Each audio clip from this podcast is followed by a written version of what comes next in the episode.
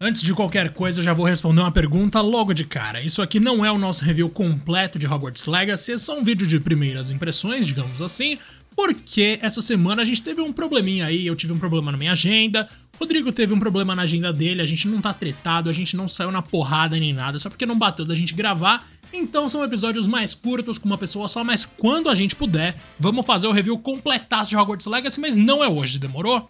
De qualquer forma, não esquece de seguir a gente onde quer que você esteja ouvindo esse podcast também de compartilhar com seus amigos. E claro, de chegar ali no arroba 2playerpodcast1 no Twitter e entrar no nosso grupo do Discord, tem um linkzinho ali no tweet fixado, é bem fácil de entrar, cola lá que a gente tá gostando de ver essa comunidade crescer. Muito bem, meus queridos, eu posso dizer o seguinte, Hogwarts Legacy superou todas as minhas expectativas que já eram bem altas, exceto por um motivo que eu vou falar mais tarde, mas digamos que assim, em termos de detalhes de como as pessoas, de como a equipe ali pintou aquele mundo, construiu aquela Hogwarts, Cara, digamos que é simplesmente inacreditável. O tanto de pequenas interações que você tem ali, seja com um globo terrestre que gira, ou seja porque uma pena sai voando do nada em algum lugar, ou mesmo que uma estátua sai na porrada com a outra quando você vira de costas.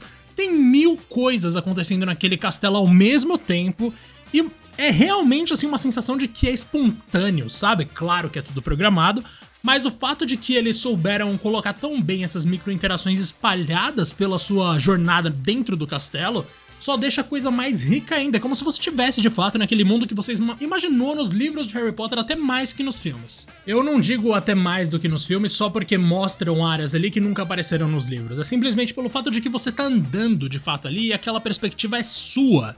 É igual quando você tá lendo e você imagina do seu jeito o castelo. Ali você não tá necessariamente vivendo no castelo que você imaginou, mas você tá andando por ele como você muitas vezes sonhou que estaria fazendo ou se colocando no lugar do Harry enquanto lia, sabe? As expressões faciais dos personagens são uma bosta, isso a gente tem que falar aqui desde o começo.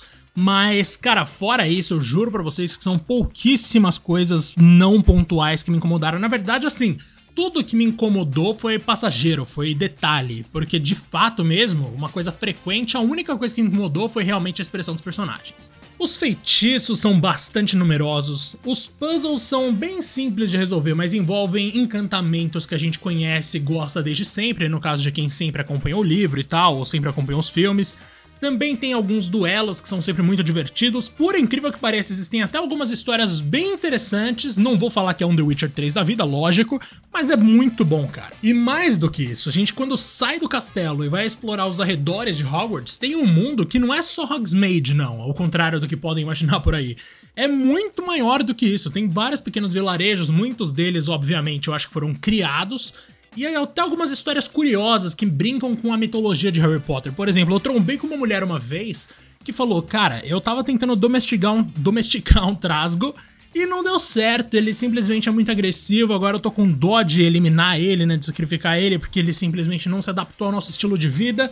Tem como você fazer isso para mim? E aí você vai lá e mata o trasgo pra pessoa, tá ligado? Um trasgo doméstico. Eu achei isso genial, cara. Até que existe aquele problema das missões secundárias que são simplesmente vai lá e pega para mim um negócio ali, vai lá e mata aquele outro maluco aqui. Essa mesma, essa missão do trasgo, ela é uma missão essencialmente simples. Você vai até um local e mata uma criatura mas a justificativa que tem para você fazer isso é muito boa, como rola em algumas das missões de The Witcher, mas nunca com aquela frequência que o Geralt teve, porque aquilo realmente é maravilhoso. E é engraçado, eu vou conversando com outras pessoas que já estão jogando Hogwarts Legacy a gente vai citando os nomes dos estudantes do castelo, quase como se eles fossem pessoas reais, são personagens que realmente ficam na sua memória.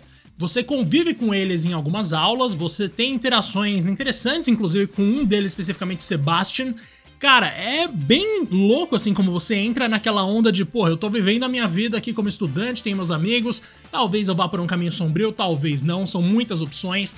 Eu vou dizer o seguinte, se você achou que ia ser fácil seguir por um caminho sombrio, se prepara porque não é muito fácil não, mano. Você tem que ser muito escroto e eu nem consegui nem no jogo. A parte da personalização de varinhas é maravilhosa. Nossa, tem até uma varinha de pau Brasil, cara. É óbvio que eu fui nessa logo de cara.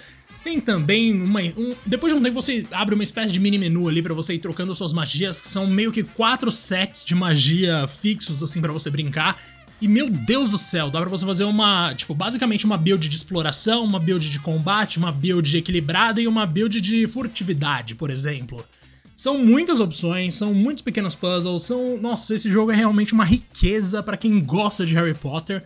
Mas eu não sei se ele é realmente um jogo de magia muito interessante para quem não tem apego ao mundo bruxo, né? Como a gente costuma chamar do universo de Harry Potter. E eu acabei de lembrar de um outro detalhe que me incomodou bastante, que é o seguinte: vocês já jogaram Pottermore, provavelmente, ou quem não sabe, Pottermore é meio que uma experiência interativa online que você tem, assim, que foi criada há bastante tempo já e que você vai lá e descobre sua casa, descobre seu patrono, tem vários testes de personalidade, coisas do tipo, que são interessantes.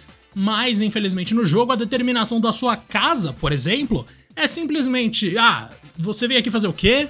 E aí depois ele pergunta: tá, e qual é a sua. Tipo, qual qualidade te define? Ambicioso, inteligente, criativo?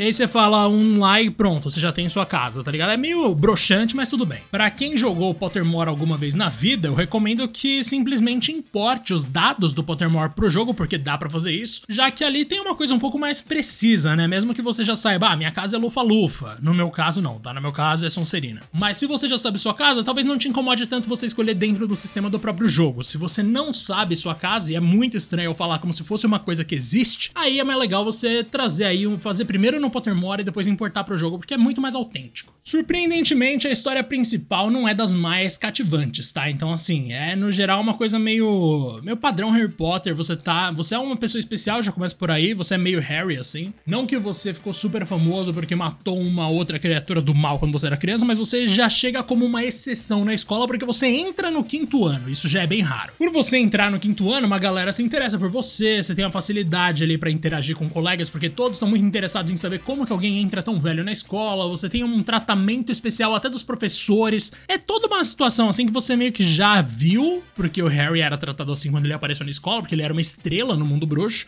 Mas ao mesmo tempo é novo porque a história não é exatamente a mesma, mas assim, pelo rumo que tá tomando, eu chuto que a história é no máximo legalzinha. Não deve ser muito genial, não. O lance mesmo aqui é a ambientação que é surreal. Seja em Hogwarts, seja em Hogsmeade, seja nos pequenos vilarejos, aqueles detalhezinhos assim, engraçado, né? Tem algumas coisas que eu até acho que são só truques, que nem você tá carregando uma loja, aí os produtores falaram, ah, enquanto essa loja carrega, aí se a gente meter um monte de efeito para mostrar os itens aparecendo de repente.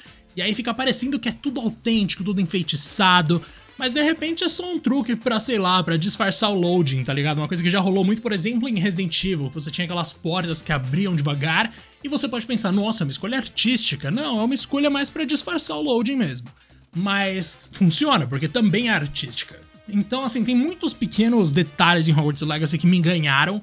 E o fato de que eu me sinto dentro de Harry Potter ali realmente é o que mais conta. Hogwarts Legacy pra mim ganha simplesmente por causa disso é como ele te coloca na ambientação, na atmosfera que os filmes e os livros tinham de uma forma impecável. Como eu falei, o nosso review completo de Hogwarts Legacy vai sair quando o Rodrigo já tiver jogado também, que aí a gente vai poder gravar junto e tal. Também teremos aí na semana que vem como o nosso primeiro episódio, um episódio sobre o episódio mais recente de The Last of Us, um episódio sobre o episódio maravilhoso, porque realmente foi muito bom. E cara, tamo junto, demorou? Não esquece de seguir a gente onde quer que você esteja ouvindo, avalia no Spotify também e manda pros seus amigos aí que gostam de jogos e coisas do tipo, demorou? Tamo junto, até mais.